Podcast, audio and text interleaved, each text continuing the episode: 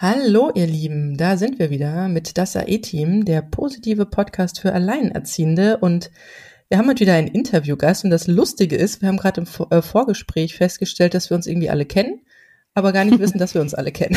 das ist sehr, sehr lustig. ja. Ähm, genau, an der, ähm, also heute gibt's ein ganz spannendes Thema. Es geht nämlich um eine Alleinerziehende, die sowohl Deutschland den Rücken gekehrt hat, was ja für viele auch immer mal wieder ein Thema ist oder eine Frage ist, das kriege ich auf dem Blog ja immer gut mit und auch in den Facebook-Gruppen. Und die sich aber auch mit dem Thema Human Design beschäftigt. Und da muss ich sagen, habe ich überhaupt keine Ahnung von und werde heute den nichtswissenden Part einnehmen.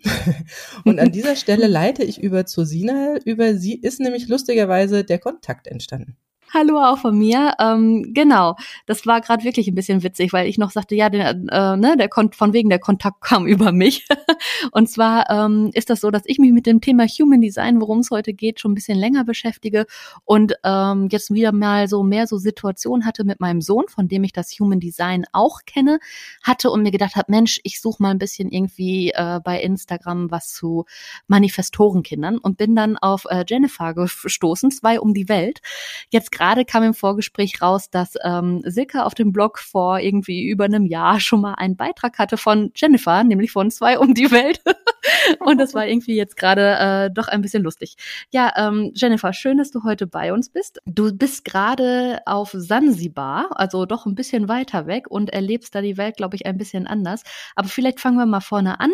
Ähm, du bist ja auch alleinerziehend. Vielleicht fangen wir erstmal damit an. Wie bist du alleinerziehend geworden? Wie war da so dieser dieser Start bis hin zu Deutschland den Rücken kehren und erstmal ein ganz anderes Leben anfangen. Vielleicht äh, magst du uns da einmal gerade ein bisschen einführen in deinen Werdegang. Ja, also an der Stelle erstmal Hallo von mir. Ich bin total aufgeregt und ich freue mich total über eure Einladung und wie sich das alles wieder gefügt hat. Das ist immer wieder total genial. Also ich bin ähm, alleinerziehend von Geburt an meiner, ja, meiner Tochter an schon. Also ich war auch die Schwangerschaft schon alleine weil mein Ex-Partner und ich, also ihr Vater und ich, wir hatten uns getrennt, noch bevor ich gemerkt hatte, dass ich schwanger bin und habe dementsprechend auch schon die Schwangerschaft alleine erlebt, beziehungsweise mit einer guten Freundin zusammen dann, die an meiner Seite war und ja, die Geburt meiner Tochter dann auch mit meiner Freundin erlebt und ähm, genau, bin eigentlich von Geburt an alleinerziehend und das war auch für mich immer in Ordnung. Es war auch das, wofür ich mich quasi auch bewusst entschieden hatte ähm, ja, ich wusste, dass das für mich okay ist und dass ich dafür bereit bin, das alleine zu rocken und ähm, habe es bis heute auch nie bereut. Und ja, das ist so unser Weg. Und ich habe im Laufe meiner Elternzeit, ich bin eine Reisende, ich war in meinem Herzen schon immer eine Nomadin irgendwie. Ich, mich hat es nie in Deutschland gehalten. Ich musste immer reisen. Ich habe gearbeitet, um zu reisen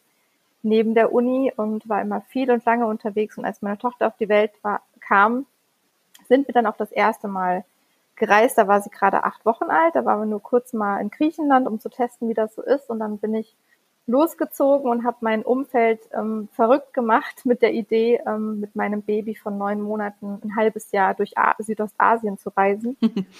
und war dann mit ihr ein halbes Jahr unterwegs in fünf verschiedenen Ländern und es war einfach fantastisch. Es war großartig, es hat unsere Bindung gestärkt und es war fantastisch. Und wir waren dann zurück in Deutschland und ich dachte mir so, hm, ich weiß nicht, ob das das ist, was ich möchte. Ich habe mich da nicht so wohl gefühlt und habe ähm, immer wieder in diesen Elternkrabbelgruppen, Stillgruppen und was auch immer nie Anschluss gefunden und war immer mit dem Reisen beschäftigt. Wo geht's noch hin? Und ähm, ja, gehe ich an die Uni zurück? Was machen wir noch und so weiter? Und wie geht's weiter für uns? Und dachte immer, nein, das ist nicht das Leben, was ich möchte und so. Im Endeffekt habe ich dann mir im Dezember 2018 meine Tochter geschnappt und war einen ganzen Monat in Marokko und habe dann in Marokko entschieden, okay, nee, ich muss aus Deutschland weg. Ich will was anderes für uns, ich will meinen Platz in der Welt finden und ich will ein anderes Leben für sie. Ich will ein Kita-freies Leben, ich will ein freies Leben, ein selbstbestimmtes Leben, mit dem wir viel Zeit zusammen haben und die Welt entdecken können. Und habe dann den Entschluss gefasst und habe mich selbstständig gemacht und habe dann meinen Blog gegründet, zwei um die Welt, habe angefangen zu schreiben, Leuten Mut zu machen, mit Baby die Welt zu bereisen, alleinerziehend zu reisen, alleinerziehende Tipps zu geben, wie man im Alltag sparen kann ähm, und so weiter und mich vernetzt mit Leuten und dann gesagt, okay, definitiv, ich gehe nach dem Studium. Und ich war kurz vor meiner Masterarbeit, beziehungsweise in der Vorbereitung der Masterarbeit 2019, mein Kind sollte in die Kita gehen und es hat sich alles falsch angefühlt. Ich hatte keine Lust mehr, diese Masterarbeit zu schreiben. Ich hatte keine Lust, in diese Kita zu packen. Ähm, wir haben die Eingewöhnung auch probiert. Es hat hinten und vorne nicht funktioniert. Alles hat sich nicht gut angefühlt. Und ich habe dann quasi mit der ersten Recherche der Masterarbeit gesagt, hier, ich gehe. Ich werde jetzt meinem Herzen folgen und ich werde die Wohnung kündigen. Ich werde jetzt alles verkaufen, alles auf eine Karte setzen und ich werde Deutschland mit meinem Kind verlassen, so schnell es geht. Und ähm, ja, 2019 war es dann soweit. Ich habe dann im November 2019 das Land verlassen mit unserem letzten Besitz quasi und bin dann losgezogen. Ja, und jetzt sind wir in Sansibar. Wobei Sansibar war doch gar nicht so euer erster Anlaufpunkt. Also das Lustige ja. ist, ich habe ja, wie gesagt, den, wie, wie wir gerade festgestellt haben, kenne ich Jennifer ja schon länger. aber, aber, wie das so ist, nicht persönlich äh, vor Ort, sondern wie gesagt, sie hatte schon einen, den verlinke ich auch hier äh, auf meinem Blog äh, drunter unter dieser Folge oder in den Show Notes den Artikel, den Jennifer schon bei mir auf dem Blog gemacht hat, wo sie nämlich genau das tut, Reisende bestärken, äh, ja, ihrem Herzen zu folgen. Das hast du gerade echt schön beschrieben, dass du da das Gefühl hattest, das passt alles nicht und das ähm, ist auch irgendwie nicht so richtig. Und ich weiß noch genau, ich folge dir auch bei Instagram und ich habe da so noch die Bilder im Kopf, wie du da die letzten Sachen verkaufst und ähm, ja, und, und also ich muss mal sagen, so also 2019 hier seit März 2020 ist ja hier der die Welt sich am Drehen und auf den Kopf stellen irgendwie, vielleicht hast du es auch schon vorher gespürt, dass irgendwas komisch wird, keine Ahnung, aber ähm, so ganz als erstes Ziel hast du, hast du Sansibar doch eigentlich gar nicht gehabt, oder? Nein, ich hatte Sansibar oder Afrika nie auf dem Schirm. Das hat sich jetzt durch diese ähm, Weltsituation ergeben. Also wir sind damals, wir waren ja sowas von Low Budget unterwegs. Ich habe als Texterin gearbeitet für 1,5 Cent pro Wort, was ja wirklich nichts war. Aber ich wollte wirklich einfach weg. Ich habe diesen Ruf gespürt, es muss jetzt sein. Und das war ja auch genau das Richtige, weil ein halbes Jahr später wären wir ja nicht mehr rausgekommen.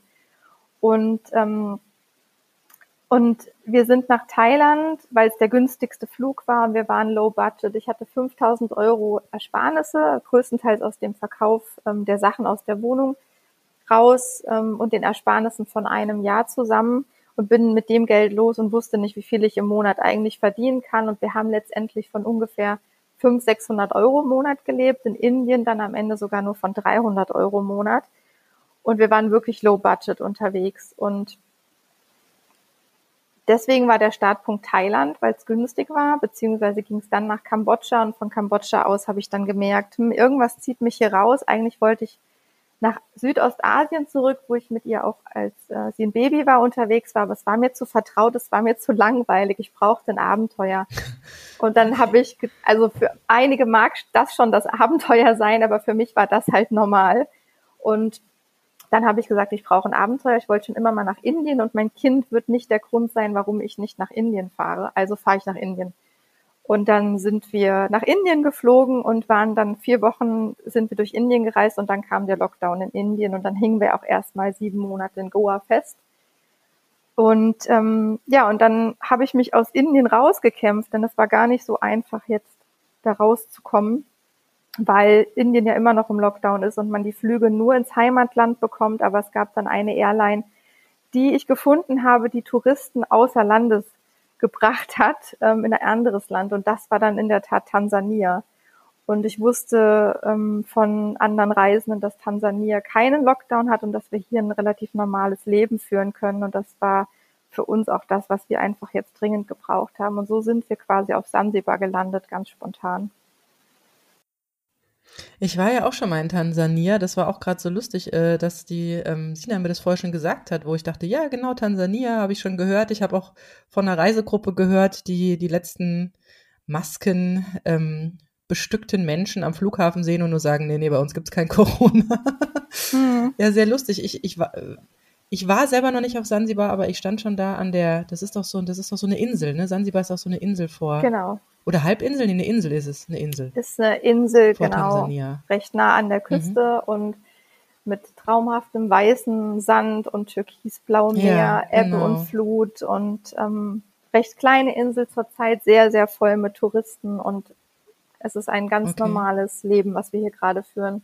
Mit Familientreffen und Geburtstagen und Feiern und Flohmärkten und ähm, Pools und ja, als wäre nie was gewesen, als Wunderschön. würde das gar nicht stattfinden, was um uns herum alles gerade Thema ist, ja. Also Verrückt. völlige Normalität. genau. Irre. Und wie machst du das jetzt? Also du hast gesagt, äh, ich, bevor wir jetzt ins Human Design einsteigen, ist ja immer so eine kleine Frage noch, wie macht man das finanziell? Das heißt, du bist Texterin und arbeitest jetzt für, für deutsche Firmen oder wie, wie machst du das finanziell mit der Selbstständigkeit? Ja, ich hatte ursprünglich meinen Blog angefangen, mit dem habe ich aber keinerlei Geld verdient. Habe dann angefangen, Texte zu schreiben für deutsche Kunden. Also ich habe grundsätzlich nur Kunden aus Deutschland, weil ich auch mein Gewerbe in Deutschland habe. Und ja, ich habe als Texterin angefangen und habe uns da auch die ersten sechs Monate von finanziert. Dann bin ich in Richtung Social Media gegangen, habe Social Media Content gemacht für Firmen und Selbstständige vor allem. Habe aber da auch schon gemerkt, dass das eher mein Ding ist, aber auch noch nicht ganz das ist, was mich erfüllt. Und habe dann angefangen zu coachen, habe Leute gecoacht, auch raus aus Deutschland zu gehen, sich damit auseinanderzusetzen, was sind so die Glaubenssätze, was hält dich in Deutschland, warum bist du noch nicht losgezogen? Und was sind so deine Pläne? Und was sind die Möglichkeiten, was du unterwegs als digitaler Nomade so machen kannst. Und habe auch angefangen, ja, Frauen, Alleinerziehende zu coachen, sich zu trauen, überhaupt mit dem Kind zu reisen. Und dann kam aber der Lockdown und alles hatte sich verändert. Und dann war auch das natürlich kein Thema mehr. Und in dem Lockdown in Indien habe ich dann darüber nachgedacht und habe mal diese Zeit mir genommen, wir saßen im Dschungel, wir hatten keine großen Ausgaben, ähm, weder für Lebensmittel noch für die Unterkunft, weil ich gerade als Freiwillige dort war und alles anders war und wir dort auch kostenfrei bleiben konnten. Und so konnte ich in der Zeit mal überlegen, was will ich denn eigentlich machen? Und dann kam das Human Design zu mir durch eine Followerin bei Instagram, die meine Tochter in den Stories beobachtet hatte, meinen kleinen Manifestor und mir eine Nachricht geschickt hat und meinte, kann ich dich mal was fragen? Bist du offen für was Spirituelles? Und ich dann so, ja klar, warum denn nicht? Und dann ähm, meinte sie, ja, hier füll das mal für dein Kind aus. Ich habe da so eine Idee. Und ich habe das ausgefüllt und dann stand da irgendwas von Manifestor Profil 5.1 und ich dachte, okay, was ist das denn jetzt bitte? und dann schickte sie mir einen Link und das war dann ein Artikel, der hieß dann Hilfe, mein Kind ist ein Manifestor. und ich dachte, okay, was ist jetzt hier los? Und dann habe ich mir das durchgelesen und dachte, krass. Oh mein Gott dass es ja sowas von war. Mein Kind ist ein Manifestor. Was bedeutet das bitte? Und ich habe mich innerhalb von Stunden da reingekniet und ähm, bin in diesen Berg von Human Design reingetaucht und dachte nur so, oh mein Gott, wie Wahnsinn ist das denn bitte? Das ist doch, das ist doch der Key für alles Mögliche. Das muss man doch wissen, das muss ich wissen, das muss ich erzählen. Und dann habe ich das verbreitet in meinem Umfeld und alle so, was krass, das ist ja spannend. Und ich habe mir das unheimlich schnell dann angeeignet, so privat und habe dann so jeden informieren wollen, hier guck mal, du bist Projektor, guck mal, du bist das, du bist das und ja, und dann war ich in der Welt drin. Mhm. So hat mich das quasi infiziert und ähm, ja, habe rausgefunden, mein Kind ist ein Manifestor und wollte dann ganz viel darüber wissen. Ja, das ist äh, total spannend. Ähm, wir müssen, glaube ich, mal ganz vorne anfangen gleich, was was genau jetzt, was ist denn jetzt jetzt Human Design? Bitte, ja, ja, das machen wir auch. Ähm, ja. Tatsächlich äh, finde ich das, ähm, habe ich das genauso erlebt wie du. Also ich bin sogar schon vor einigen Jahren darauf gestoßen, weil das muss jetzt so sieben, acht Jahre her sein. Da hatte mich ähm, eine damalige Freundin, die Manifestor ist, mit der ich sehr eng zusammengearbeitet habe und die wirklich, also ich bin Projektor, ich brauche auch meine Pausen, ne? aber sie natürlich überhaupt nicht. Und dann gab's regelmäßig Telefonate um drei Uhr nachts, das war schon völlig normal. Und ähm, ganz lustig, aber sie hatte mich so an dieses Thema herangeführt. Und äh, mich hat das genauso fasziniert wie dich und ich habe mich da auch am Anfang sehr reingekniet. Damals gab's noch nicht ganz so viel dazu. Und ähm, ja, als dann mein Sohn auf der Welt war, er war vier Monate alt, da habe ich mir so gedacht, der, also das kann nur ein Manifestor sein. So, und dann habe ich das für den nachgeguckt. Und ähm, also der war noch so irre jung, ne, dass man das da schon gemerkt hat. Und tatsächlich auch er ist Manifestor. Und das Witzige ist ja auch, deine Tochter ist, äh, glaube ich, genauso alt wie mein Sohn, beides Manifestor-Kinder. Und genauso habe ich dich ja jetzt mhm. auch gefunden, weil wir jetzt gerade so eine Phase wieder haben, wo er so richtig sein Manifestorwesen treibt. Und ich mir dachte, nee, jetzt muss ich doch noch mal gucken, wie gehen denn da eigentlich andere Manifestor-Eltern so mit um. Ähm, ja, und äh, habe dann äh, dich darüber bei Instagram gefunden, tatsächlich über das Human Design. Und ähm, ja, insofern finde auch ich diese ganze Thematik wahnsinnig spannend und finde es total super, dass wir da heute mal eintauchen, weil ich nämlich auch glaube, das war auch dann mein, mein Hintergedanke, warum ich dich ja auch gefragt habe, ob du mit uns eine Folge machen willst, weil ich glaube, dass das durchaus allen hilft, ganz besonders auch Alleinerziehenden hilft, wenn man das eigene Human Design kennt und das des Kindes, weil es einem in manchen Situationen vielleicht doch noch mal ein bisschen hilft oder andere Ideen und Bewältigungsstrategien mit an die Hand gibt nochmal ähm, oder man einfach auch mal ganz entspannt durchatmen kann und sagen kann, ja, aber es ist auch okay, weil es entspricht eben auch einfach dem Wesen des Kindes, ne? Dass man da in vielen Dingen auch ein bisschen entspannter ja. wird vielleicht und ähm, ja, vielleicht fangen wir mal vorne an. Human Design, also Grobabriss, wie ich es jetzt sagen würde, es gibt Energietypen. Wir alle haben Energie, bestehen aus Energie, sind Energie. Ähm, aber was für unterschiedliche Typen gibt's denn und in was genau unterteilt man denn da die Menschheit? Ja, genau. Also kurz auch noch als Ergänzung zu dem, was du gesagt hast, total passend. Und das Interessante ist halt auch durch Human Design merken wir auch, dass wir diese Ratgeber, die es so gibt, die ja so großartig geschrieben sind, aber dass wir die halt leider nicht auf jedes Kind anwenden können, weil jedes Kind was anderes braucht. Ja. Und genau das ist halt das Spannende, dass wir die Bedürfnisse der Kinder durch Human Design auch besser sehen können. Und es gibt die fünf Typen im Human Design und man kann sagen, es gibt die, ähm, die Energietypen, das sind die Generatoren und die manifestierenden Generatoren. Ich bin ein MG, ein manifestierender Generator und wie ich eben gehört habe, Silke, du ja auch. Das heißt, wir sind die Energietypen. Ja, ich, äh, ich durfte im Genau, im Vorfeld. Also ich habe, wie gesagt, keine Ahnung von der Materie. Aber Sina hatte mir vorhin noch einen Link geschickt und den machen wir dann, glaube ich, auch hier in die Show Notes rein, dass jeder das mal selber ausfüllen kann. Ähm, ich war jetzt ein bisschen erstaunt, dass es da, also ich kann mal kurz den Chart, den ich hier habe, aufmachen. Da kann man dann eingeben Geburtsjahr, Monat, Tag, Stunde, Minute und das Land, wo man geboren ist. Ähm, das erinnert mich jetzt so ein bisschen an Astrologie. Damit mhm. habe ich mich früher mal beschäftigt. Und das hatte mich jetzt äh, verwirrt, dass das scheinbar irgendwie mit meinem Geburts, ähm, wobei der Geburtsort wurde jetzt ja. nicht gefragt, also direkt der Geburtsort. Das, das kommt ähm, auf die Also es scheint so, wenn ich ja. zu dem, ah okay, also wenn ich jetzt, also es, wie gesagt, das kam jetzt ein bisschen astrologisch vor, auch die Zeichen, die ich hier sehe, erinnern mhm. mich daran ein wenig. Und das müsstest du vielleicht nochmal erklären, was, ähm, was genau jetzt diese Angaben, also jeder, der praktisch jetzt am gleichen Tag zur gleichen Stunde geboren ist wie ich, ist jetzt sozusagen auch ein manifestierender Generator. Und ich habe keine Ahnung, was das bedeutet. Und ich würde mich sehr freuen, wenn ich am Ende dieser Folge wüsste, was das bedeutet. okay. Also, grundsätzlich ja, es hat auch einen Anteil von Astrologie in sich, weil wir haben rechts und links die Planeten aufgelistet. Also, wenn ähm, ihr euch den Chart erstellt, dann braucht ihr Geburtstag, Geburtszeit, Geburtsort eigentlich auch. Es kommt auf die Plattform, aber es geht präziser, wenn man auch den Geburtsort angibt. Also Minute, Stunde, Ort und Land. Weil es hat was mit Astrologie und Planetenkonstellation zu tun. Also Human Design ist eine Wissenschaft, die auch Pseudowissenschaften kombiniert. Also wir haben die indische Chakrenlehre, deswegen sehen wir auch auf dem Bodygraph, der dann erstellt wird, diese neun Zentren. Davon sind die sieben Zentren von Krone bis zur Wurzel ähm, auch vorhanden aus dem Indischen. Und wir sehen rechts und links ganz viele Zeichen und Zahlen und das sind die Planeten. Einmal auf der linken Seite in unserem Unterbewusstsein, 88 Tage vor unserer Geburt ungefähr, und rechts die auf unserer Persönlichkeitsseite, die uns auch bewusst sind.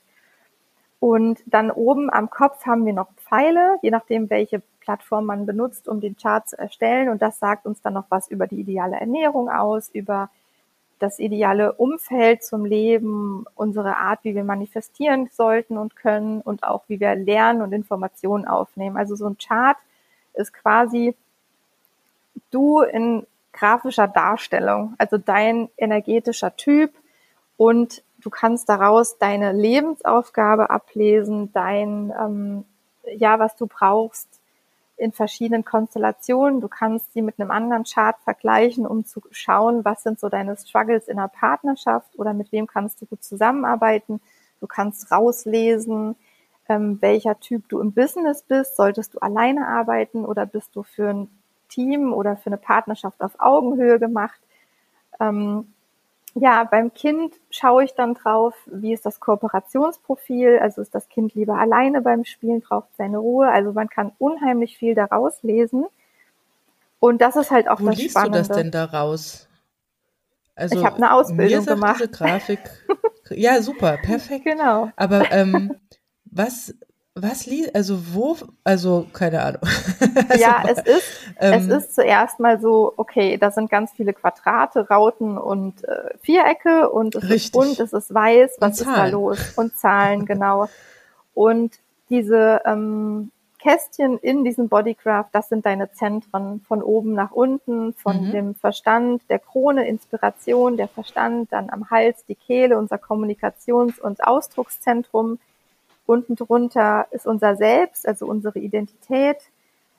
In der Mitte, das Kästchen müsste rot bei dir sein, weil du ein MG bist. Du hast das Sakral definiert. Das ist deine Lebenskraft, die immer aktiv bei dir ist. Rechts von dir hast du das Emotionszentrum, links ist dein Intuitionszentrum und unten hast du das Wurzelzentrum und rechts ist dein Herz, deine Willenskraft. Und je nachdem, welcher Typ du bist, hast du unterschiedliche Zentren definiert. Und wenn du Mhm. jetzt, ähm, wie du auch schon gesagt hast, ähm, hat dann jeder, der zu der gleichen Zeit wie ich geboren ist, den gleichen Chart. Also gerade auch bei Zwillingen zum Beispiel haben die den gleichen Chart, Mhm. wenn die jetzt drei Minuten auseinander sind. Auf den ersten Blick, ja, haben sie das, weil die Planetenkonstellationen sind ja sehr, sehr ähnlich. Aber wenn wir tiefer gehen in den Chart, haben wir noch mehr, was ihr jetzt in der ersten Charterstellung nicht seht. Das sind dann auch noch Linien, unter den Linien sind noch Töne und Farben, die man jetzt so nicht sehen kann, die Programm, die dann quasi zeigen kann. Und da sehen wir dann die Unterschiede zwischen Zwillingen zum Beispiel. Aber das geht jetzt auf jeden Fall zu weit.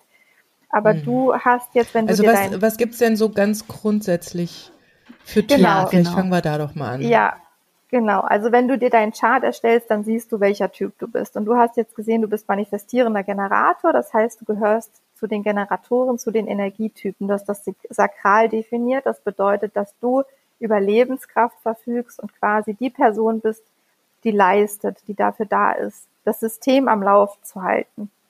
Egal in welcher Art und Weise. Also wenn wir uns eine Welt vorstellen, ähm, in der wir sagen, wir leben jetzt in Ägypten und wir haben jetzt jemanden, der sagt, lass uns eine Pyramide bauen, dann wäre es der Typ des Manifestors, unsere Kinder zum Beispiel, die würden sagen, hey, ich habe diese Vision dieser Pyramide. Sie gibt es noch nicht, aber ich sage euch, wir brauchen diese Pyramide und so und so soll sie aussehen. Und die Generatoren und die MGs sind dafür da, diese Pyramide zu bauen. Die wissen die Vision nicht, die verstehen die Vision vielleicht, vielleicht auch nicht, aber die sind nicht dafür da, sie sind da, um die zu bauen. Dann gibt es die Projektoren. Die Projektoren haben sehr viele Zentren im Körper offen. Das heißt, sie sind empfänglich für Energien von außen, also offene Zentren. Weiße Zentren im Chart sind offen für Energien von außen. Bedeutet, dass wir in diesem Zentrum die Energie des anderen aufnehmen, aufnehmen wollen und auch spüren können, dass der andere die Energie hat. Und wenn ähm, ein Projektor jetzt in dieser Welt mit dieser Pyramide auftaucht, dann würde der Projektor sagen, hey, guckt mal, ihr braucht, ihr wollt es bauen, euch fehlen Steine. Du musst eine Pause machen, du solltest schneller arbeiten, also der Projektor ist da, um zu koordinieren. Der hat den Überblick und weiß genau, wo das fehlende Glied im System ist und kann leiten, koordinieren und ist quasi so der ideale Coach, um die Ressourcen zu managen. Und das ist deren ganz besondere Fähigkeit. Und Sina ist ja Projektorin, Mhm. braucht Pausen, weil sie ist kein Energietyp. Jo. Die sind nicht da, um zu leisten, wie die MGs und die Generatoren. Das ist unsere Aufgabe. Deswegen gefällt mir das mit dem Und- passiven Einkommen auch so gut, Silke. Absolut. Ich brauche auch meine Pausen. Ja, natürlich brauchst du definitiv auch, sollte man auch ähm, nicht vergessen. Also man sollte, egal welcher Typ man ist, ob man Energietyp ist oder nicht, auf seine Energie achten. Das ist ganz, ganz klar. Wichtig ist es für die Nicht-Energietypen wie die Manifestoren, Projektoren und Reflektoren, die übrigens nur ein Prozent auf der Welt sind, dass besonders die auf ihre Energie achten. Denn wir leben nun mal in einem System mit fast 70 Prozent Generatoren. Und wenn du von klein auf aufwächst mit dem Gedanken, du musst leisten, leisten, du musst funktionieren, du musst die gleiche Menge an Hausaufgaben in der Schule machen wie jemand anderes. Dein Sitznachbar hat ganz viel mehr zu Hause gemacht als ich selber. Ähm, keine Ahnung, dein, der Nachbarsjunge rennt 200 Meter weiter, als ich es kann, dann tauchen diese Probleme auf in der Kindheit, indem man sich vergleicht und dann merkt, okay, ich bin nicht so wie die anderen, irgendwas stimmt mit mir nicht. Und das Problem liegt da sehr oft in der Energie, dass es halt nicht Energietypen sind. Und dass die Eltern das dann nicht wissen und die Kinder pushen, dass sie halt auch einfach leisten müssen oder nicht verstehen, warum mein Kind morgens nicht in die Gänge kommt. Wir haben zwei Kinder, das eine Kind rennt quasi aus dem Bett ins Bad und das andere ist so, oh, ich will aber nicht und lass mich und ich will schlafen. Und wenn wir da aber wissen, wir haben es zum Beispiel mit einem Projektorkind zu tun, das eine Einladung braucht und das einfach ruhiger und langsamer in den Tag startet, können wir das ganz anders begleiten, auch dem Design folgend begleiten und vor allem nicht nur das, sondern es lernt auch, dass es okay so ist, wie es ist, dass es nicht leisten muss und dass es nicht so schnell sein muss wie die anderen.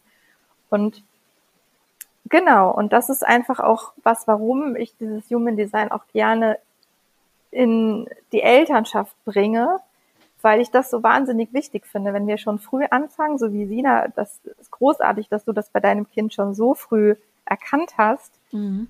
Ähm, je früher wir das erkennen, umso eher können wir das in die Elternschaft integrieren und unsere Kinder anders, anders begleiten. Ja.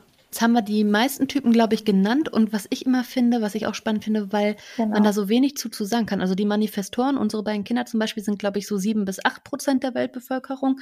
Und ähm, was du eben sagtest, mit dem einen Prozent sind ja die Reflektoren. Ähm, vielleicht sprechen wir noch mal kurz über so, genau. was, was ist, macht so ein Reflektor aus, weil ich glaube, ich bin noch nie einem begegnet. Ja, also den Reflektor gibt's nur mit einem Prozent auf der Welt. Das ist wirklich eine Seltenheit. Beim Reflektor ist es so, dass komplett alle Zentren offen sind. Das heißt, dass sie komplett alle Energien von außen aufnehmen und dass sie wie ein Scanner für die Welt sind. Also die Reflektoren zeigen uns durch ihre Art und Weise, was, also wie die aktuelle Situation gerade ist. Also wenn du einen Reflektor in deiner Familie hast und dem Reflektor geht's nicht gut, dann geht's dem nicht gut, weil es in der Familie gerade was gibt, was überhaupt nicht gut läuft. Also die spiegeln alles komplett.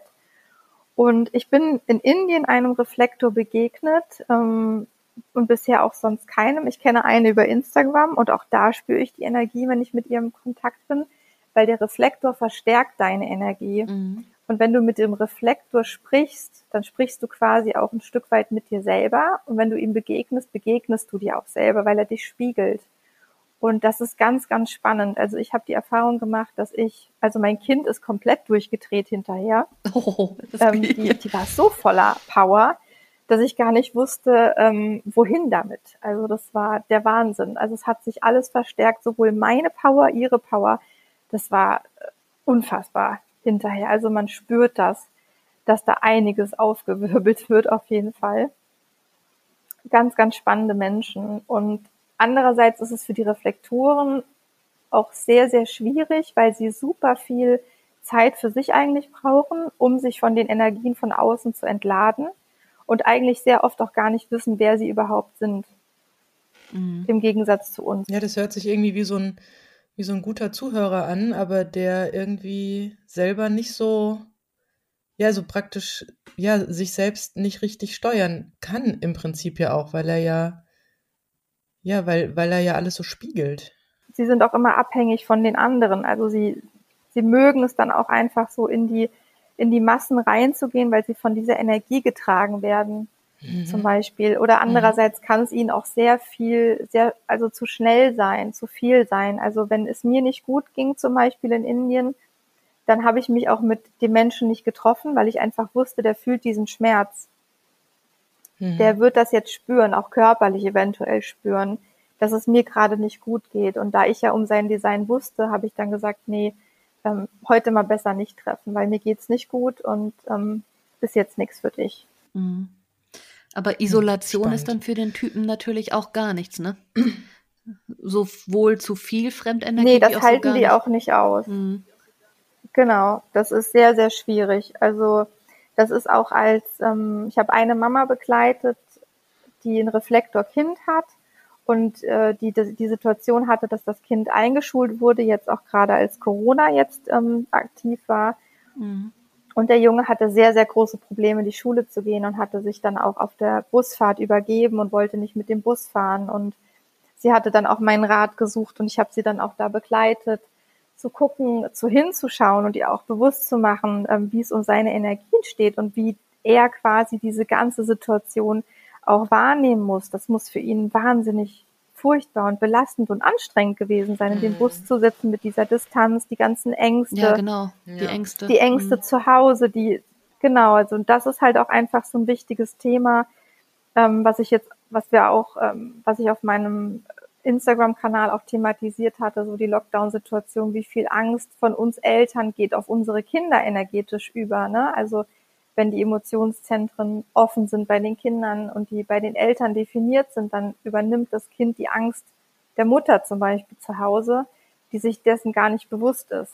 Ja, das ist total und, krass. Ähm, was, was, was ich gerade für einen Gedanken habe, wenn ich jetzt zurück überlege, noch in der Schwangerschaft auch. Also bei mir war das auch so, ich bin ja auch mit der Schwangerschaft alleinerziehend geworden, ähm, so wie du auch. Und da gab es durchaus aber auch so Phasen da drin, äh, weil das so nicht geplant und vorgesehen war in meiner Weltvorstellung ähm, wo ich noch genau weiß, dass man da saß und irgendwie dann doch mal den einen oder anderen äh, niederschmetternden Rückfall da irgendwie hatte oder am Bein war oder eine depressive Phase hatte oder was auch immer, wo ich schon immer gedacht habe, oh, hoffentlich spürt das das Kind im Bauch nicht, hoffentlich kann man das irgendwie so dran vorbeileiten, ne? Und wenn ich mir jetzt überlege, dass mein Kind ein Reflektor wäre, dann hätte der schon ganz schön viel Mist abbekommen, allein mhm. durch diese Situation, weil das dauert ja. ja ein paar Jahre, bis man das überhaupt verarbeitet hat alles. Also wenn man jetzt nicht selber die Entscheidung getroffen hat, selbst dann dauert es wahrscheinlich ein bisschen, bis man das so alles verarbeitet hat. Aber gerade wenn du dann von so einer, ja, äh, ich habe jetzt doch keinen Bock da drauf, äh, Nummer dann irgendwie mh, hm, überrascht wirst, dann äh, setzt dir das ja nochmal auf der emotionalen Ebene auch ganz anders zu. Und das kriegt ein Reflektor dann natürlich ganz krass ab im Vergleich zu den anderen Typen, ne? Da muss man ja, ja fast absolut. froh sein. Also, ja, dass wir unsere Manifesto-Wieselchen ja, haben. Also, ja, also. Und was Prinzip, macht jetzt so ein Projektor? Wenn ich dann nochmal, also wir hatten jetzt ja gesagt, was Manifestor, manifestierender Generator. Generator gibt es aber auch noch, ne? Genau. ein Generator gibt es auch. Also Generator ist auch ein Energietyp, ist eigentlich wieder, ähnlich wie der MG, also manifestierender Generator und Generator haben ja Anteile zusammen. Der manifestierende Generator unterscheidet sich aber in der Form, dass er auch Manifesto-Anteile hat. Und dass wir als MGs quasi im Gegensatz zum Generator haben wir eine direkte Handlungsverbindung von einem Motorzentrum, was uns Power gibt, zu unserer Kehle. Also wir wollen ganz schnell Dinge umsetzen und sind super schnell und ungeduldig mhm. und springen quasi multitasking-mäßig hin und her und ähm, können tausend Bälle gleichzeitig jonglieren, während der Generator aber jemand ist, der fokussiert an einer Sache arbeiten kann, in dem Prozess lange auch bleiben kann und oft sich auch ein bisschen in Perfektionismus verrennt und lange, zu lange an einer Sache dran ist, zum Beispiel. Und so seine Probleme damit hat, eventuell, ähm, ähm, was offene Fragen angeht. Also wenn ich einen Generator fragen würde, auf was hast du denn heute Lust, was wir essen? Gehen sollten. Und dann kann sein, dass da keine Antwort kommt. Wenn ich aber sage, hast du Lust auf Pizza oder äh, Pasta, dann kann der Generator besser antworten. Und das, das ist dann ist auch sehr wieder spannend, dass du das gerade sagst. Generatorkind ist das auch super zu wissen. Mhm. Weil ich habe nämlich vorhin noch schnell die Daten meiner Kinder eingegeben. mhm. Und meine Tochter ist tatsächlich ein Generator und wenn ich die frage, was sie essen will, da kommt keine Antwort. ja, dann probier es mal mit entweder oder oder ja oder nein. Ja, ja, ja, ja, entweder oder funktioniert, dass sie kann dann nämlich bei entweder oder auch nein zu beidem sagen. Mhm. Und ja. meistens ist es dann aber lustigerweise so, mein Sohn, der ist ja sehr eingeschränkt, was seine, in seiner Essweise, das hatte ich glaube ich auch schon öfter mal gesagt, also er probiert ungern Neues. Und der weiß immer von seinen fünf Gerichten, welches es heute sein darf. Und ähm, wenn ich meiner Tochter dann irgendwie so eine andere Wahl gebe, weil wir wollen ja mal was anderes essen als diese fünf Gerichte, und äh, dann entscheidet sie sich vielleicht doch so halbherzig für eine Sache, aber wenn dann seine Sachen auf dem Tisch stehen, dann will sie wieder seine Sachen. Mhm. Das ist irgendwie bei ihr ganz anders als bei, bei mir und meinem Sohn. Ich habe jetzt bei mir ja dieses Hochsensible entdeckt und bei meinem Sohn auch. Bei meiner Tochter sehe ich das nicht, aber ich glaube, es gibt keine Verbindung oder gibt es eine Verbindung irgendwie zwischen Human Design und ähm, dieser, diesem Thema Hochsensibilität? Hast du da mal irgendwas entdeckt oder bist du da Sagst du, es ist was ganz anderes? Also ich persönlich habe die Meinung dazu, dass wir das, dass es das gleiche Thema ist, dass wir das einfach nur anders nennen. Das gleiche Thema. Also das mhm. ist ähm, zum Beispiel bei dem Reflektorjungen, bei seiner Mama habe ich auch gesagt, sie hatte auch gesagt, sie möchte ihn auf Hochsensibilität testen.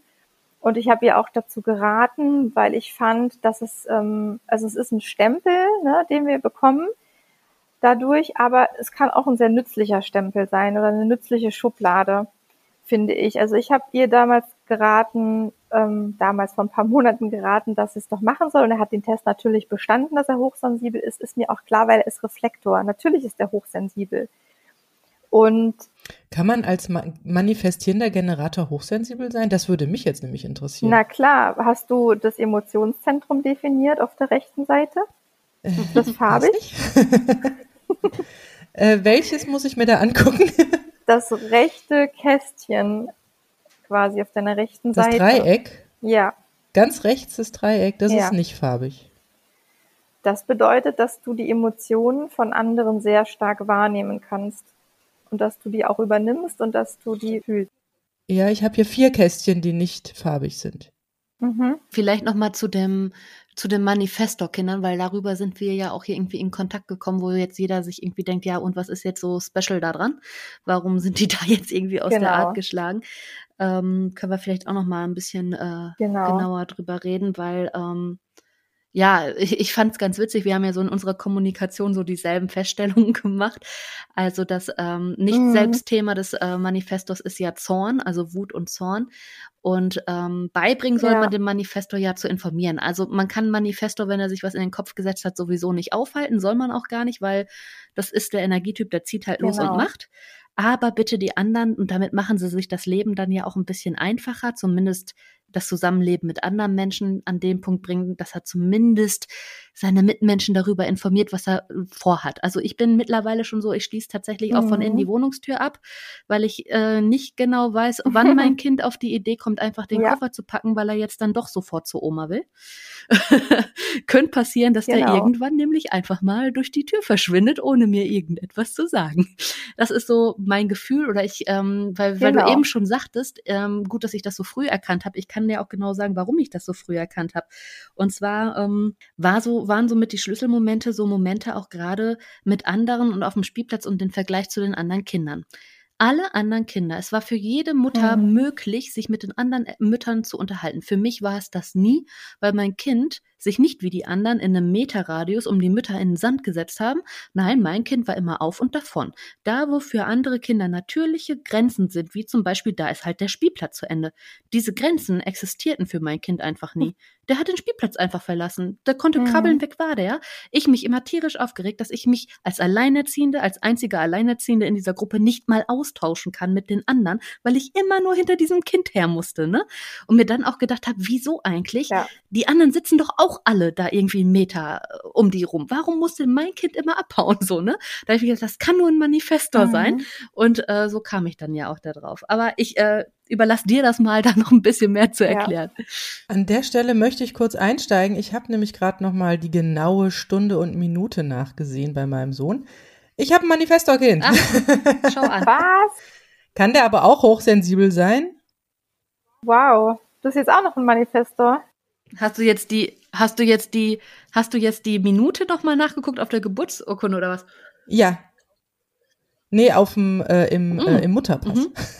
Spannend. Gibt okay. es hochsensible Manifestoren? Das wäre für mich jetzt sehr spannend. Na klar, wieso nicht? Also ich kann mir gerne im Anschluss zum Podcast auch mal den Chart anschauen Natürlich, weil es kommt natürlich nicht nur auf das Zentrum an, es kommt natürlich auch auf die Kanäle an. Ne? Also jeder Kanal, das sind die Linien zwischen den Zentren, hat ja auch wieder seine Eigenheit und welches Tor aktiv ist. Also sprich die Zahlen auf der rechten Seite, das sind die Tore. Und ähm, mhm. da ist auch nochmal ganz, ganz unendlich viel Information drin. Und da ist natürlich mhm. auch meine Tochter hat zum Beispiel einen Kanal, der ihr sagt, dass es grundsätzlich gut ist, Regeln zu brechen und zu rebellieren. Das ist ganz fantastisch in der Aha. Elternschaft, aber sehr gut zu wissen. Toll. Mhm. Und ähm, sie hat komplett die Emotionskanäle aktiv und da geht einiges ab am Tag, kann ich euch sagen. Und deswegen, sie ist auch super sensibel und sie hat auch Kanäle, die sie empfindlich machen für akustische Reize. Und ja, das nennt man auch irgendwo hochsensibel. Ne? Aber mhm. ja, man kann es nennen, wie es ist oder wie man es will. Es kommt aufs Gleiche raus im Endeffekt.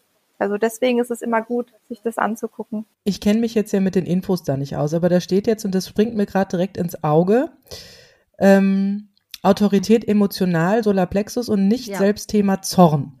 Genau. Ähm, das erkenne ich gerade wieder. Ich weiß nicht, was es bedeutet, aber Zorn und Emotionalität kann ich unterschreiben.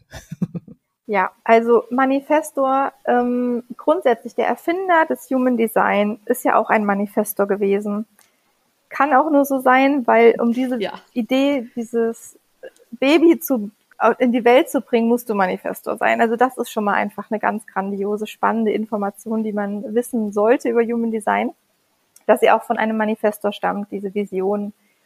Und Ra hatte gesagt, der Erfinder des Human Design, wenn es ein Elternteil oder wenn es Eltern gibt, die das Human Design ihres Kindes wissen sollten, die hm. unbedingt wissen sollten, wie sie mit einem Kind besser umgehen können, dann sind es die Eltern von Manifestoren, weil die brauchen es am nötigsten. Also gibt Eltern von Manifestoren kostenlose Trainings, damit die lernen, damit umzugehen. Und das ist ganz grandios, weil es stimmt einfach so. Ähm, weil die Manifestorenkinder sind super speziell. Also die sind bestimmend, die wollen führen, die ähm, wissen genau, was sie wollen, die sind davon nicht abzuhalten. Sie haben eine ganz besondere Aura, ähm, nämlich eine sehr abweisende Aura. Die Aura sagt im Prinzip schon, lass mich in Ruhe, ich will mein eigenes Ding machen. Und das spüren sehr viele. Also die kommen jetzt auch nicht in einen Raum und jeder will ihr Freund sein. Die haben auch nicht unbedingt tausend Freunde, aber wenn sie Freundschaften haben, dann sind es gute und enge Freundschaften.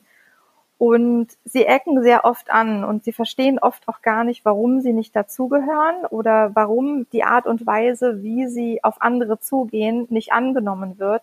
Und die Strategie, wie du, wie Sina eben auch schon gesagt hat, ist es halt zu informieren, weil sie sind halt oft einfach drei Schritte voraus oder denken, dass die Art und Weise, wie sie durchs Leben gehen oder durch ihre Kindheit gehen, dass die okay ist. Also sprich, diese, dieser Sprint in das, was ich will, in das ich hole mir, was ich möchte. Ich sag dir also auch Mama, ich will, ich will jetzt.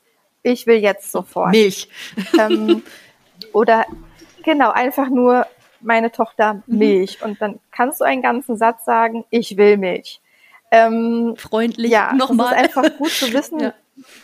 genau, wenn sie von vornherein lernen zu informieren, weil es gibt so viele, ähm, ich hatte einen Austausch mit 20, 25 Manifestormüttern, ähm, aufgrund dessen ich dann auch meinen ähm, Discover Your Child Audiokurs gemacht habe, wo es auch 15 Minuten reines Audio und Tipps zum Manifestor-Kind für die Eltern gibt, weil es einfach so unheimlich wichtig und interessant ist zu wissen.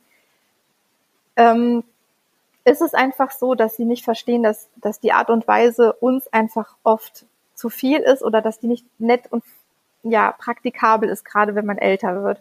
Und da ist es wichtig zu informieren. Und es ist auch super wichtig, dass nicht nur die Kinder lernen, uns zu informieren, sondern wir sollten die kleinen Manifestoren auch informieren. Und das habe ich mhm. unterbewusst, als hätte ich es geahnt, schon in meiner Elternzeit gemacht, ähm, in meiner Elternschaft gemacht, als sie ein kleines Baby war. Und wenn es nur kurze Infos waren, ich leg dich jetzt hier hin, ich gehe kurz ins Bad oder ich ähm, brauche fünf Minuten, um dir das Essen zu machen ähm, das hat schon geholfen und meine Tochter ist mit diesem Informieren aufgewachsen und dadurch macht es uns den Alltag leichter. Denn wenn das Kind nicht informiert wird über den nächsten Schritt, also auch diese Übergangssituation, was machen wir als nächstes? Oder morgens, wenn wir aufstehen, sage ich ihr, okay, heute ist Montag, heute machen wir das und das und heute Nachmittag überlegen wir uns, ob wir das und das machen. Diese Informationen helfen ihr durch den Tag und diese Übergangssituationen sind nämlich sonst katastrophal. Mhm. Ja. Und dann taucht dieses Nicht-Selbst-Thema auf. Und das Nicht-Selbst-Thema bedeutet, dass wir nicht unserer Strategie folgen oder gefolgt sind. Und das ist beim Manifestor zum Beispiel diese Wut. Und zum Beispiel in diesen Übergangssituationen. Also wenn ich vergesse, sie zu informieren oder wir haben durch äußere Umstände einen Situationswechsel plötzlich oder sie schläft irgendwo ein und jemand, der jetzt gerade da war, ist nicht mehr da und dieser Übergang wurde nicht angekündigt, wird die stinksauer. Und dann das ist das Nicht-Selbst-Thema. Ja, solche Situationen erlebe ich hier auch äh, nahezu täglich. Das ist äh, wirklich so. Also der kommt dann auch hinterher und guckt und fragt oder auch morgen schon fragt er oder wenn, wir haben gerade was gemacht, ne? Wir hatten vorher gesagt, wir sind verabredet, sondern ist das zu Ende und wir stehen doch nicht mal wieder auf dem Hof. Und und jetzt, was machen wir jetzt und oder wer kommt jetzt? Ich so, ja, jetzt kommt niemand mehr. Jetzt gehen wir doch gleich ins Bett. Der Tag ist doch jetzt vorbei, ne? Und und dann kommt ich will aber noch Besuch haben und, und solche Sachen, ne? Also wo du dir so denkst, Mensch, wir haben doch vorher geklärt, aber irgendwie ist dann trotzdem der Tag noch nicht zu Ende an so manche Punkten. Das ist äh, wirklich, wirklich spannend. Oder auch dieses äh, Verabschieden. Manchmal ähm, zickt er dann rum beim Verabschieden und dann, sobald die Person dann weg ist, mhm. wird lauthals losgeschrien und geheult. Ich habe gar ja. nicht Tschüss gesagt. Ich so, wir haben 15 Mal gesagt, ja. komm, sag Tschüss, wolltest du nicht. Ne? Mhm. So, und dann noch am Fenster und, äh, ja. oder dann auch abends im Bett ich habe Oma gar keinen Kuss gegeben. Dabei stimmt das manchmal gar nicht. Da, da hat er ihr irgendwie 15 Küsschen gegeben und sagt dann, ich habe gar keinen Kuss gegeben. Weil mhm. das ist mhm. auch manchmal dann so ein bisschen made up, ne? Und im Moment haben wir so viele Situationen, wo er sich dann über Dinge ärgert oder auch gerade, wenn etwas nicht sofort passiert oder eben hat er wieder eine Vase umgeworfen, da war wieder alles nass und ich habe mich ein bisschen geärgert. Auch doof, aber ja, ich habe mich geärgert, weil ich andauernd aufspringen muss wegen irgendeinem Quatsch. So, und dann und ähm, was ja auch mein Thema ist, ich sage ihm nachher auch, warum ich mich zum Beispiel geärgert habe. Und dann sagt er im Bett noch, er wäre traurig, weil er die Vase umgeworfen hat. Dabei hatte ich schon 50 Mal gesagt, es ist doch gar nicht schlimm, ist alles in Ordnung. Ja, und solche Sachen. Also es kommt dann immer wieder und äh, manchmal habe ich so das Gefühl, er macht das auch, er, er geht da mit Absicht auch rein in diese Emotion. Also er will auch öfter da rein, so dass ich mittlerweile mit ihm äh, in der Kommunikation an so einem Punkt bin, wo ich ihm sage, okay, weißt du was? Du entscheidest, wie du dich fühlst. Du kannst jetzt weiter bockig sein und zornig sein und dich doof fühlen. Oder du kannst dich dafür entscheiden, dass, äh, dass es jetzt schön sein soll und wir wieder was Schönes machen. Um das da so, weil er zieht das manchmal in die Länge, in diesen Situationen, wo ich so denke, da gibt es jetzt gerade gar keinen Grund für, aber er will das gerade so. Mhm. Ja, diese Verabschiedungssituation kennen wir auch, ja. Dass ich jetzt weiß, dass ich ein Manifestor-Kind habe, erklärt sich jetzt gerade doch so einiges. Ein Aha-Erlebnis. Weil er ist ja schon immer sehr speziell. Mhm. Was du vorhin erzählt hattest mit äh, auf dem Spielplatz und also ich bin jetzt, er ist jetzt neun, ich bin jetzt neun Jahre mit einem Manifestor-Kind am Machen und äh, muss sagen, es fühlt sich stellenweise immer wieder so an, als hätte ich einen Karton roher Eier, die ich auf meiner Nasenspitze versuche zu jonglieren. mhm. Und man versucht ja doch immer sehr oft den auch, also Information kenne ich, ja, auch was machen wir heute, ne, klare Strukturen. Immer viel mit ihm geredet habe ich auch schon immer, ihm immer auch schon immer, weil ich das gemerkt habe, dass er einfach ähm, wissen will, was der nächste Schritt ist. Ja, Überraschungen hasst er wie die Pest, egal ob gute oder schlechte. Ja. Ja. Und alles, was ihm so aus seinem natürlichen Alltag, also der Alltag kann manchmal auch sehr, sehr langweilig sein, aber es ist ihm lieber als so ein Durcheinander oder so eine so Überraschungsbesuch und ach, wir müssen doch schnell einkaufen oder sowas. Deswegen wir leben eigentlich ein sehr beschauliches, strukturiertes, gleichförmiges Leben, weil das Durcheinander, aber das mag ich selber auch nicht, obwohl ich bin jetzt ja manifestierender Generator. Äh, vielleicht habe ich da doch gewisse Anteile dran. Aber jetzt, wo ich es weiß, finde ich es spannend, dass ich eben nicht ganz, also ich bin, glaube ich, ein Bindeglied. Meine Tochter ist Generator, mein Sohn ist Manifestor. mhm. Ich lebe in der Mitte. ja. Welches Profil ist er denn? Profil 3,5, was auch immer das bedeutet. 3,5.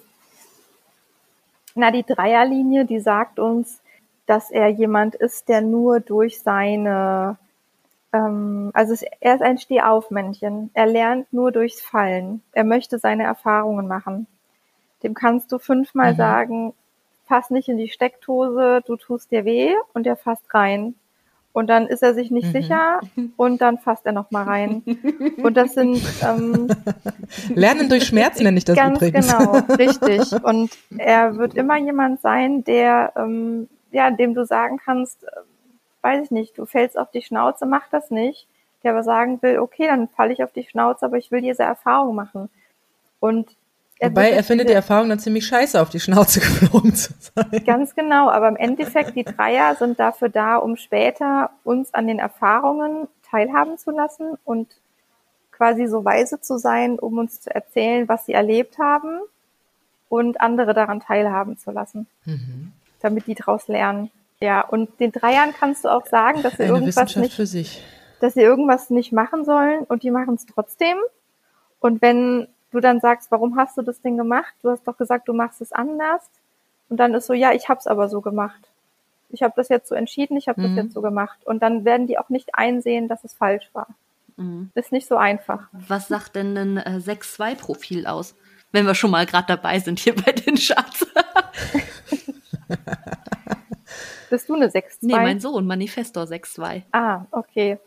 Autorität ähm, Milz. Die Sechserlinie, ja, Milz ist die Intuition. Also er hat als ähm, Autorität bedeutet, wie wir Entscheidungen treffen sollten. Mhm. Und ähm, Silke, dein Sohn ist emotionale Autorität, das heißt, er erlebt es sehr emotional und sollte mhm. lernen, seine Gefühle abzuwarten, bevor er Entscheidungen trifft. Also auch zum Beispiel, wenn er irgendwas mhm, unbedingt gut. haben möchte, dann auch nicht direkt sofort kaufen, weil boah, das ist jetzt der Wahnsinn, sondern erstmal drüber schlafen, bis mhm. diese emotionale Welle weg ist und dann nochmal entscheiden. Und wenn das mhm. Gefühl immer noch da ist, dann ist es die Entscheidung.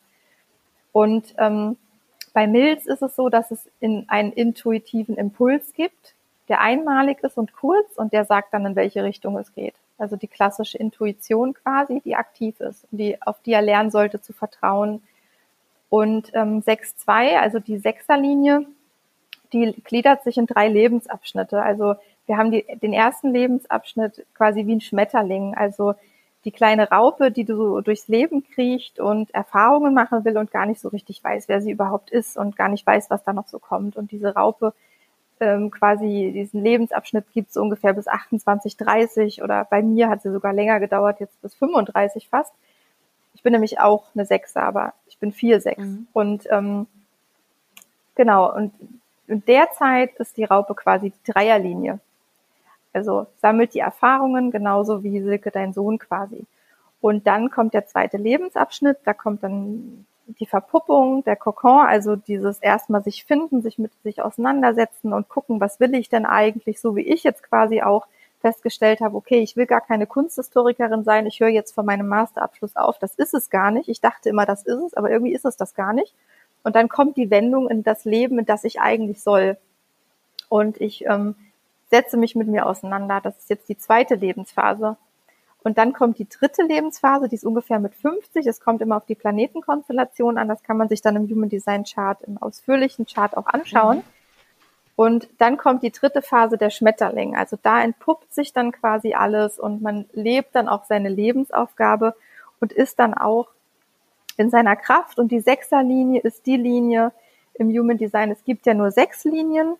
Ähm, von der ersten Linie bis zur sechsten haben wir quasi wie so ein Haus. Die Eins ist die Basis, die alles wissen will, die das Fundament bildet und ganz neugierig ist und sich immer auf diese Analyse und Basis bezieht. Die Drei so der Mitte, die Vier, die sozial ist und für das Wir agiert und die Sechs, die ganz oben ist auf dem Dach und wie eine Vogel aus der Vogelperspektive alles ganz anders wahrnimmt und ähm, sehr oft diesen, diese Vision von oben hat und diesen Weitblick hat und über den Dingen steht und ähm, eine ganz spezielle Linie ist in dem Moment. Und die Sechs ist dann dafür da, ein Leitstern zu sein und ein Vorbild zu sein für andere. Mhm.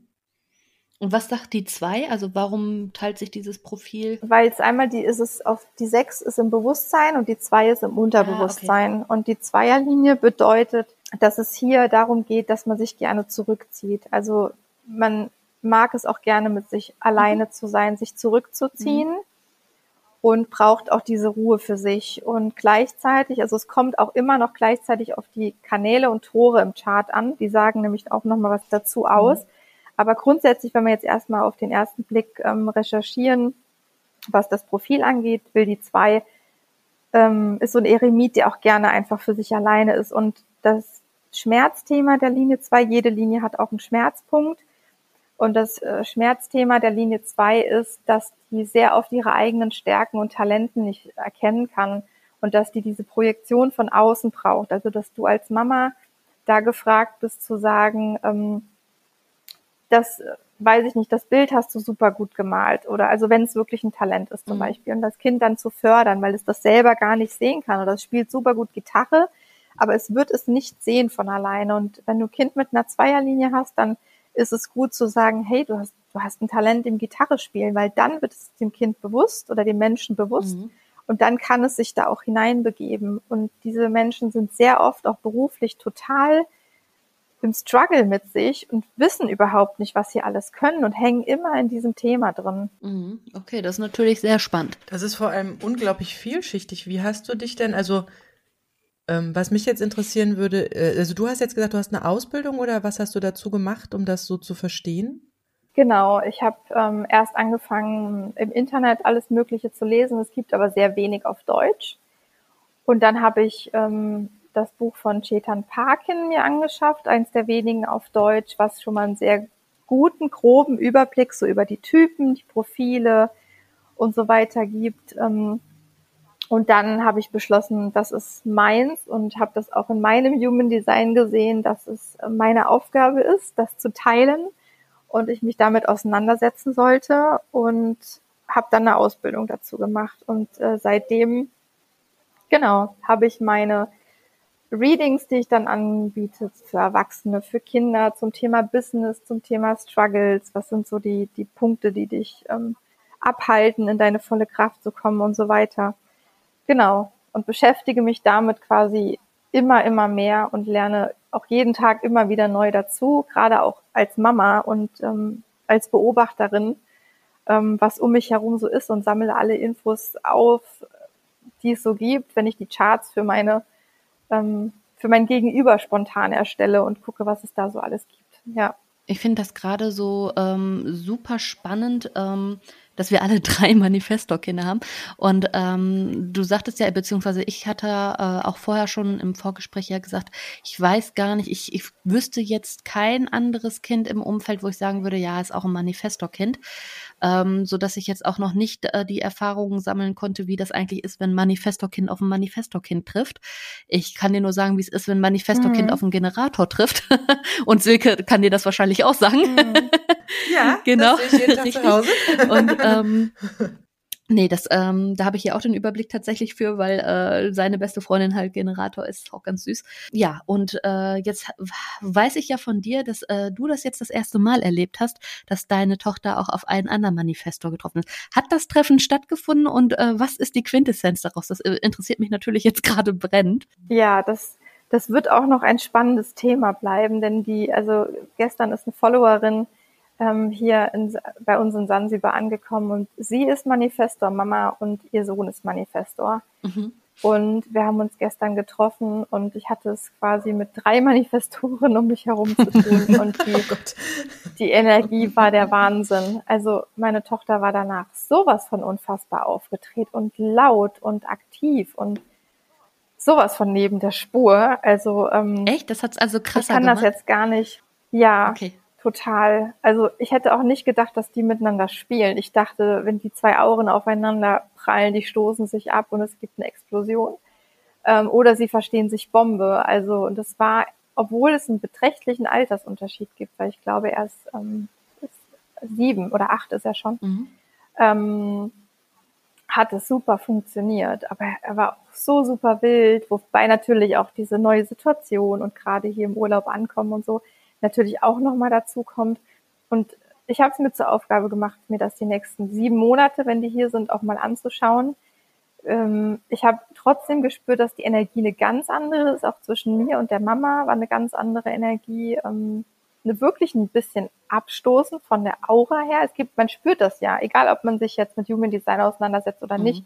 Aber du spürst ja, wenn du mit auf jemanden triffst oder dich neben jemandem sitzt, ob du dich wohlfühlst ob du du selbst sein kannst. Also man spürt es ja schon so ein mhm. bisschen. Und ähm, ja, und da war es jetzt schon so, dass es jetzt nicht so dieses, ach, cool, wir sehen uns und man fühlt sich direkt irgendwie connected oder man möchte sich jetzt ewig austauschen. Das war halt nicht so direkt der Fall. Und ja, es wird interessant zu sein, äh, sein das die nächsten Monate zu beobachten. Und dann können wir ja nochmal darüber ja, reden. Auf jeden Fall. Nee, das finde ich total spannend. Silke, du hattest auch noch eine Frage, ne?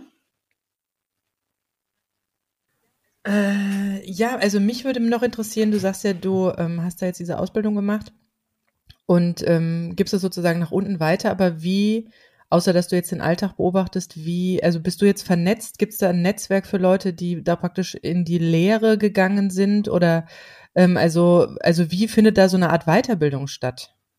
Also ich habe quasi die Basis meiner Ausbildung hatte ich gemacht und mache jetzt aktuell ähm, noch, noch tiefer weiter, weil ich auch die Interaktionen machen möchte zwischen den Charts, wo es, es eigentlich noch nicht wirklich was auf dem deutschen Markt gibt, weil es mich auch gerade einfach mhm. interessiert, was so in, in Partnerschaften passiert. Bei mir zum Beispiel ging es auch oft so, dass ich mich zu Typen hingezogen gefühlt habe, die mir überhaupt nicht gut getan haben, wo mein Bauch schon geschrien hat, mach das bloß nicht und ich habe es trotzdem gemacht. Und ich einfach verstehen wollte, was zieht mich da jedes Mal an. Und da bin ich jetzt gerade mhm. dabei, ähm, noch, noch tiefer zu gehen und die Interaktion zwischen zwei Personen zu analysieren, zu lernen und auch vor allem, was passiert, wenn da noch ein Kind dazukommt oder was passiert natürlich auch zwischen Mama und Kind, gerade auch für Alleinerziehende, was passiert da ähm, mhm. untereinander. Ne? Also wo haben wir Themen miteinander, ähm, vielleicht auch du mit deinem Sohn mhm. im Chart, was ich dann sehen kann, wo ihr die, den gleichen Kanal, das gleiche Thema habt und euch immer zoffen werdet um dieses Thema. Oder wenn es um Thema mhm, Geld geht, der eine ist jemand, der total spart. Oder du gibst ihm Taschengeld mit und er ist jemand, der so wohltätig ist und das Geld gerne ausgibt. Zum Beispiel, ich weiß jetzt nicht, wie es bei euch ist, aber wäre jetzt ein Struggle-Thema zu Hause, ne? Du gibst ihm Taschengeld, er geht raus und verteilt nee, das absolute Struggle-Thema bei uns ist die Ernährung. Also da reiben wir uns seit neun Jahren dran. Ich weiß nicht, ob ich hm. das jemals geknackt kriege. Vielleicht, vielleicht unterhalte ich mich mal mit dir im Nachgang oder ich mache mal eine Stunde bei dir oder irgendwas, dass du vielleicht da noch mal Licht ins Dunkel Ich melde mich kannst. auch schon mal an für ja. diese Mutter-Kind-Chart-Reading-Geschichte. ja. ja, und was den Austausch angeht, es gibt noch nicht so viele. Es haben sich jetzt im letzten Jahr schon einige auf dem Human Design Markt platziert, also die auch bei Instagram vertreten sind. Aber der Austausch findet jetzt nicht so unbedingt statt. Jeder macht so sein eigenes Ding. Ja, man kommt so langsam auch mal in Kontakt miteinander, aber auch nicht mhm. so wirklich. Also es ist schon so, ich habe in meiner Ausbildung ähm, eine kennengelernt, die Corina, mit der habe ich zusammen jetzt auch bei Instagram im letzten Monat Family Flow gegründet, weil wir einfach ihre Kompetenzen und meine Kompetenzen verbünden wollten und was Einzigartiges kreieren wollten. Sie ist MG, ich bin MG und dann hat man natürlich auch immer wieder ganz neue, aufregende Ideen, die man prompt in die Welt setzen will. Und da haben wir Family Flow gegründet und ähm, sie macht die Human Design Ausbildung mit mir zusammen. Und da habe ich eine ideale Austauschpartnerin. Also wir sind den Weg komplett zusammengegangen oder gehen ihn auch immer noch zusammen. Und das stärkt natürlich ungemein, weil jeder das auch immer ein bisschen anders wahrnimmt oder man Dinge neu interpretieren kann oder anders auf was anwenden kann und dann sich austauschen kann. Das ist natürlich super genial. Und wir verbinden jetzt quasi das Human Design mit ähm, ähm, ja, systemischer Arbeit, mit Begleitung, äh, mit Jugendlichen und Kindern, mit Lern- und äh, Störungen, mit dem Familienthema sozusagen. Genau, mit Familienthema und wollen ja. da ganzheitlich beraten und wollen dann die Human Design Aspekte, die energetischen Aspekte halt auch mit einbeziehen. Sina, du bist auch MG, oder? Nee, ich bin Projektor. Du bist Projektor? Jo. Weil ich bin ja MG. Nö, ich, ich kann ganz so. gut Energien leiten, was äh, eingangs, äh, was Jennifer schon erklärt hat. Ich kann dir dann sagen, äh, wie bei dem Beispiel mit der Pyramide, ich bin dann diejenige, die sagt, ja schön, Leute, aber euch fehlen die Steine. Ach so. Genau. Oder euch fehlt ein Architekt. Ja. Mh. Zum Beispiel. Das große Ganze sehen, so ein bisschen, ne? Ja, richtig. Das sind auch die Personen, mit denen man spricht und die dann quasi sagen, die sich mit dir unterhalten und dann sagen, hey, setz doch mal da und da an. Und dann denkt man sich, wow, stimmt. Und dann denkt man darüber nach und merkt, okay, jetzt kann ich mein inneres Problem lösen. Ja, und ich denke immer, warum kommen die denn davon allein nicht drauf? Das ist doch so naheliegend. Genau. Genau. Mhm. Ja, solche Themen gibt's. Aber ich hatte am Anfang echt auch Struggle, mich damit anzufreunden. Als ich das für mich rausgefunden habe, dass ich Projektor bin, ähm, wurde ja durch meine Manifestor-Freundin damals so darauf gestoßen und dann so Nicht-Energietyp, da dachte ich so, hä, wieso habe ich jetzt keine Energie? Ne? Also sowas, mhm. also das war erstmal so eine kleine Beleidigung irgendwie gefühlt. Das äh, fühlte sich ganz komisch an und dann auch so dieses Thema, ähm, ja, immer auf die Einladung warten. Da habe ich jetzt gesagt, ja, aber ganz ehrlich, soll ich jetzt mein Leben an mir vorbeiziehen lassen und immer da darauf hoffen, dass mich wer einlädt. Aber es hat rückblickend vieles erklärt. Also so Momente in der Schule, wenn ich nicht so wirklich gerade so, also ich hab, war eigentlich immer ein guter Teamplayer, aber ich habe mich nicht immer zwangsweise wohlgefühlt. Ich konnte gut ähm, darin arbeiten und ich konnte auch gut in der Gruppe den Ton angeben und das so leiten, aber ich habe mich trotzdem ganz oft gar nicht so wohl gefühlt, weil ich immer so das Gefühl hatte, dass den anderen das vielleicht gar nicht so recht sein könnte oder so, ne? Das heißt nicht, dass es denen nicht recht war, sondern nur, dass, äh, dass es denen vielleicht, ähm, also dass, dass ich von denen nicht explizit die Einladung dafür hatte, dass jetzt äh, mein Rat hier irgendwie gewünscht war und ich ihn aber trotzdem dann in solchen Situationen gerne kundgetan habe. Aber ich glaube, das ist sowieso so ein Projektorproblem, dass ähm, man hat oft das Gefühl, ja, man kann die Sachen hundertmal sagen und dir wird gar nicht richtig zugehört weil die mhm. Leute dir eigentlich erst dann zuhören, wenn sie deine Meinung auch wirklich hören wollen. Also wenn, manchmal sagt man am besten gar nichts, bis eine Freundin auf einen zukommt und, und sagt, ähm, ich brauche mal deine Meinung. So, das ist für mich eine Einladung. Dann kann ich auch was sagen. Ja. Genau. Aber also, ansonsten genau. kann ich auch mit der Wand drehen.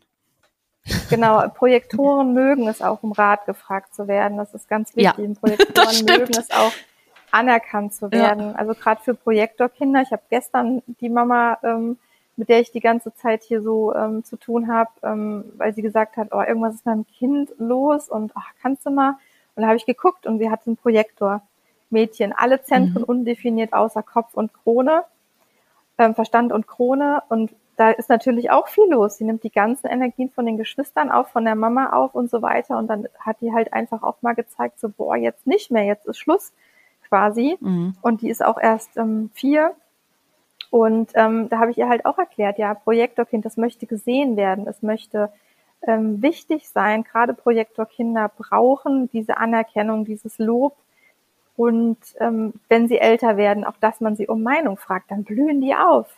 Die blühen mhm. einfach auf. Und ja, es ist problematisch mit dieser Einladungsgeschichte dann auch wieder, ähm, weil gerade wenn ihr dieses Gefühl habt, ach, ich sehe das Problem, ich sehe es, jetzt frag mich doch mal um Rat, ich weiß es doch. Also gerade auch in der Schulklasse, das sind die, die dann hier sind, so hier, hier, ich weiß es doch, frag mich doch, ne? Mhm. Weil es den anderen auch oft zu viel ist. Die wollen, die sind vielleicht gerade noch nicht bereit, das zu sehen, was du jetzt. Ja, dann bist Moment du halt eher siehst. altklug oder so. Genau, und dann bist du genau besserwisserisch oder ähm, zu forsch oder was auch immer. Genau, und das ist ein ganz schwieriger Balanceakt, den es da so zu halten gibt, immer mal wieder im Leben. Und ja, diese Einladung, auf die Einladung zu warten, heißt jetzt nicht zu Hause zu sitzen und zu warten, bis das Glück an die Tür klopft. Einladungen gibt es ja in verschiedenen Formen. Ne? Also auch gerade im Beruf muss das nicht bedeuten, dass jetzt jemand sagt, ach hier bitte bewirb dich jetzt bei mir, dann stelle ich dich ein oder so, sondern es kann ja auch sein, dass man das irgendwo aufschnappt, ach, ähm, da und da ist eine mhm. Stelle frei und das kann auch eine Einladung sein, sich dann daraufhin dort zu bewerben. Es muss nicht sein, dass die Firma ja. sagt, hier bewirb dich bei uns. Also Einladung kann ja auch groß und breit definiert werden. Mhm. Ja, genau. So, so ähnlich war es dann ja. Ja, gut, ich bin halt trotzdem dann in die Selbstständigkeit gekommen. Aber da kommt auch wieder so dieses, ähm, einfach auch mal wirklich, also klar, sein eigenes Ding machen wollen, mit Unterstützung, also auch mit einem tollen Team und so, ne, mhm. ne, die natürlich auch was zu sagen haben. Aber, ja, aber du hast dir gleich ein Team gesucht. Das ist ja auch wieder was, was ich ja gar nicht gemacht ja, habe. Für die also Selbstständigkeit ja, ja, gar nicht. Also für die Selbstständigkeit aber, am Anfang ja, ja, nicht. Aber für Magically natürlich, klar. Ohne Team hätte ich es gar nicht an den Start gekriegt, genau. Äh, also für das Unternehmertum schon mit Team, genau. Und ansonsten. Ja, aber da spielt ja auch so ein bisschen dieses, dass du das große Ganze schon im Blick hast. Also ich hätte mir wahrscheinlich mhm. eher was rausgesucht, was ich alleine stemmen kann, kann ohne Team. Ja, das kann sein, ja. Ja, das war halt so die Idee. Dann muss man gucken, okay, wen brauche ich jetzt dafür und mir dann die Leute irgendwie ranholen, genau. Was aber auch, wo ich auch immer denke, also das, weißt du, das ist auch so spannend, weil das sieht man dann gar nicht so als seine Stärke vielleicht, sondern man denkt, boah, habe ich Glück ne? Man denkt so, boah, voll das Glück, dass ich die jetzt irgendwie hier, ja, dass sie überhaupt in mein Umfeld gekommen sind, irgendwie über irgendwelche Wege. Ne? Dass man sie überhaupt hat finden können. Ja, aber du hast die gleich erkannt wahrscheinlich. Ja, oder mich dran erinnert. Also es ist ja eigentlich so ein Riesenpuzzle, weil äh, es kam ja alles über einen alten Unikontakt. Ähm, an einer Gesellschaft, das ist ja mein ehemaliger Dozent. Und äh, ich, das war halt der einzige Mensch, von dem ich wusste, okay, der kennt sich mit IT-Sachen aus. Und das war so meine erste einzige Anlaufstelle, ne, weil ich damals Softwaregrundlagen da hatte bei ihm. Und er ist, ähm, war auch sehr jung noch, hatte selber vorher dort an der Uni studiert Und ähm, ja, dann waren eh immer mal im Kontakt, auch noch wegen anderer Geschichten, ähm, weil er auch noch eine Band hat und ich hatte dann noch eine Ausbildung zur Musikmanagerin gemacht und so. Da gab es dann auch mal kurz zwischendurch Kontakt. Also irgendwie so bei den sozialen Medien irgendwie, dass man den Kontakt auf jeden Fall hatte und wusste, okay, da steht irgendwo die E-Mail-Adresse, wenn man mal den Kontakt braucht. Ja, und dann Kontakt aufgenommen und dann ergab sich halt alles andere daraus. Ne? Also weiß ich nicht, so Sachen, manche Sachen behält man ja oder manche Leute weiß man ja, in welche Richtung die gegangen sind, ob man jetzt mit denen studiert hat oder man hat sie auf irgendeinem Event kennengelernt oder sonst wo. Und manchmal puzzelt sich es dann irgendwie zusammen. Es passiert nichts ohne Grund. Nee, genau. So wie wir uns am Ende auch wieder gefunden haben. Ja, ja, lustig, ne? Der Kreis hat sich heute mal wieder geschlossen. Aber ja. bevor wir jetzt vom Hundertsten ins Tausendste kommen und die Zuhörer im Prinzip jetzt erstmal in das Human Design einsteigen wollen, mhm. ähm, wie gesagt, den Link, wo man sich so ein Chart erstellen kann, den stellen wir in die Show Notes. Genau. Das Buch den auch. Buchtipp von dir äh, nehmen wir auch mit auf, dass man da auch sich reinlesen kann. Ich denke, mhm. es ist auf jeden Fall sehr, sehr spannend, ganz besonders, wenn man manchmal nicht so ganz versteht, wie das eigene Kind tickt oder wenn man auch gar nicht weiß, wie man selber tickt. Du hast ja selber gesagt, du bist da so in die Suche gegangen. Ähm, ja, ich äh, glaube, wir werden äh, jetzt im Nachgang noch ein bisschen quatschen, äh, aber für den Podcast sollte es das jetzt gewesen sein, weil wir wollen ja, wahrscheinlich noch eher über persönliche Dinge sprechen und nicht über das große Ganze. Ähm, es hat mich auf jeden Fall super gefreut und äh, wie gesagt, ich merke mal wieder, die Welt ist klein, selbst wenn sie sich bis Sansibar erstreckt. und bedanke mich sehr bei dir. Ich äh, sehe gerade, dass ich äh, ja wieder vielleicht mal einen Lösungsweg für mein Manifestor-Kind, das ich bis jetzt nicht hatte, gefunden habe. Sehr schön. Ja. ja ich danke euch auch ja. auf jeden Fall und ähm, ja, für diejenigen, die sich einlesen wollen, unabhängig jetzt von der Literatur, sind auch herzlich willkommen natürlich auf meinem Instagram-Account zwei um die Welt. Ich habe da sämtliche Ja, mach Basics, doch noch mal so ein ähm, bisschen. Ähm, genau, genau, mach doch noch mal so ein bisschen Werbung für dich, auch wenn ja. jemand wirklich ganz konkret bei dir vielleicht äh, ein Reading ja, haben möchte. Mehr haben möchte. Ja, also wer sich erstmal grundsätzlich ein bisschen schlau machen will über mich und ähm, Human Design Basics. Der kann erstmal bei zwei um die Welt gucken beim Instagram-Account. Da habe ich sämtliche Posts zu den Basic-Themen, auch zu den einzelnen Kindertypen geschrieben und den Profillinien und so weiter. Da kann man sich mal einlesen. Man kann mir auch sehr gerne schreiben. Ich bin super aktiv bei Instagram und ähm, liebe es zu reden, wie man merkt. Und in den Kontakt zu kommen auf jeden Fall. Und ähm, ja, ich mache Readings, wie gesagt, für die Erwachsenen, für die Kinder zum Thema Business. Ähm, was ist da der ideale Weg laut deinem Human Design für dich? Und auch zum Thema ähm, Struggles, also wo sind unsere Blockaden, dass wir nicht in unsere Kraft kommen und wo unser Weg eigentlich hingehen sollte und so weiter, was unsere Lebensaufgabe ist. Und ja, wer da in Kontakt kommen möchte mit mir, ist herzlich willkommen. Jenny, äh, vielen lieben Dank, dass du heute da warst. Mir hat es auch super viel Spaß gemacht und äh, wir verlinken auf jeden Fall alles hier unten drunter und äh, auch bei den Postings dann, dass wir dann auch direkt auf dein Instagram-Profil nochmal verlinken können. Und ähm, ja, ich würde sagen, wen es interessiert, äh, wer da offen ist für ja diese äh, etwas andere Art des Inputs, der äh, kann gerne einfach mal äh, sich einlesen ins Human Design und ja, uns gerne mal seine Erkenntnisse, Erfahrungen, wie auch immer, was auch immer dabei an interessanten Dingen rauskommt, da lassen. Ihr findet uns auf Instagram und Facebook unter das AE-Team oder auf unserer Webseite das aeteam.de oder einfach hier, ähm, ja, wo auch immer du gerade hörst, ob Spotify, Deezer, Apple oder sonst wo. Und ich würde sagen, äh, bis zum nächsten Mal. Tschüss. Tschüss. Tschüss.